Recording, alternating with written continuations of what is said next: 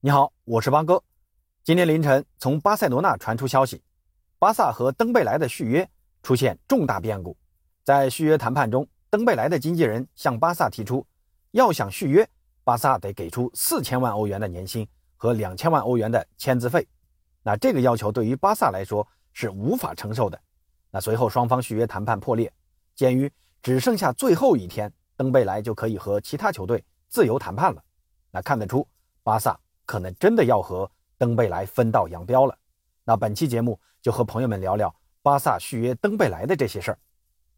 登贝莱是一七年巴萨花了一点三五亿欧元的价格从多特蒙德挖来的，加盟球队以来一共受伤十四次，伤缺超过一百天的就有三次，累计缺阵七百零二天，错过巴萨一百零四场比赛，而且场外丑闻不断，职业态度不佳。虽然身怀极高的足球天赋。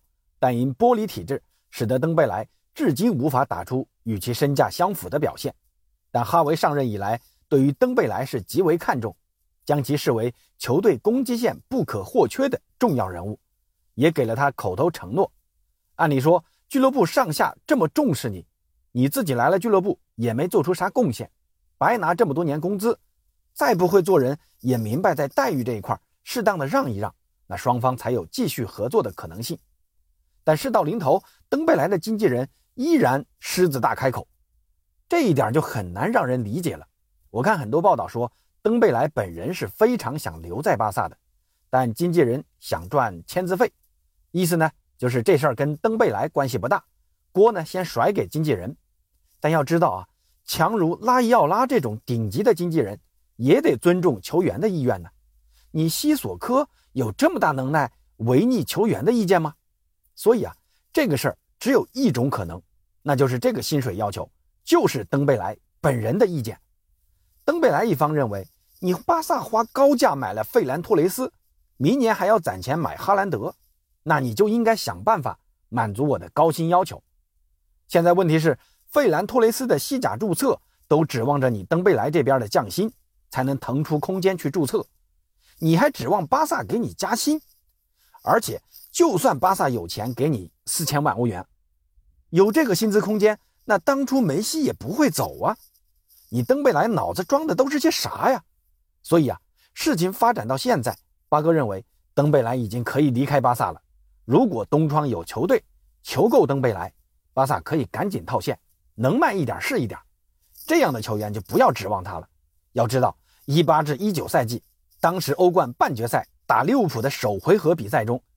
巴萨当时虽然大比分领先，那比赛尾声，教练换上登贝莱，当时红军的防线已经是筋疲力尽了。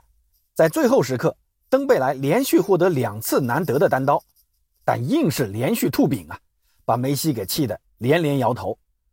如果当时登贝莱打进去了，那次回合还会有利物浦的惊天逆转吗？哎呀，真的是个养不大的白眼狼啊！现在可能最受伤的那就是主教练的哈维了。看好的球员因为薪水问题无法达成一致，那哈维只得另想办法了。那咱们看看登贝莱一旦离开，巴萨的锋线该如何调整呢？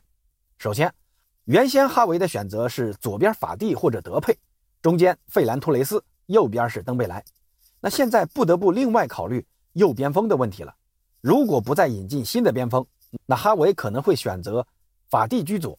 德佩还是打中路，费兰托雷斯居右。那这个选择其实我感觉并不是哈维的最优选择。鉴于法蒂的年纪和体质，可以和德佩轮换出现在左路，而且德佩还是更喜欢待在左路的。虽然托雷斯在前场三个位置都能打，但托雷斯可能也更喜欢待在中路。那右边还是需要一个能突能传的边锋。目前巴萨能用的右边锋只有阿布德。阿布德已经拒绝了摩纳哥国家队的召唤，不想参加非洲杯，想留在巴萨搏一搏。现在对于阿布德来说，确实是个好机会啊。不过现在又传出巴萨看上了尤文的前锋莫拉塔的消息，想让莫拉塔来巴萨打中锋。莫拉塔呢，我不太看好能来巴萨啊。首先，莫拉塔似乎不太会在西甲豪门踢球，之前在皇马和马竞都没踢出来。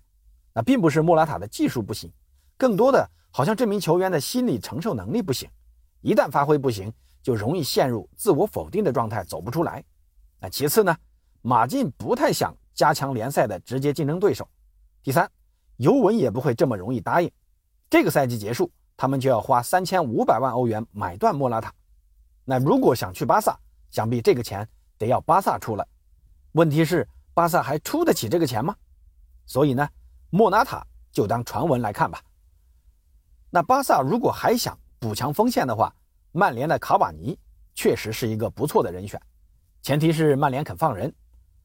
这个几率呢，一半对一半吧。今天凌晨的比赛，卡瓦尼就搭档 C 罗首发了，曼联立马迎来一场大胜。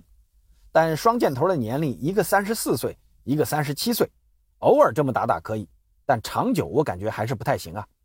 卡瓦尼如果能去巴萨，不受伤的话，那这半个赛季的主力位置肯定是没跑了。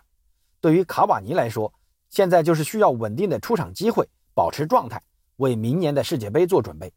除了卡瓦尼，西班牙媒体还爆出巴萨有可能会租借切尔西的齐耶赫，这名球员也是一个不错的选择啊。齐耶赫在切尔西的出场机会也不多，现在卢卡库回来了，芒特呢状态又这么好，维尔纳也快回来了，那齐耶赫有机会，真不如去巴萨练练级。不管怎么样，登贝莱这种白眼狼还是赶紧走吧。你能力再强，但德不配位，就看你接着去祸害哪支球队吧。好，今天的节目就先聊到这儿，咱们下期再见。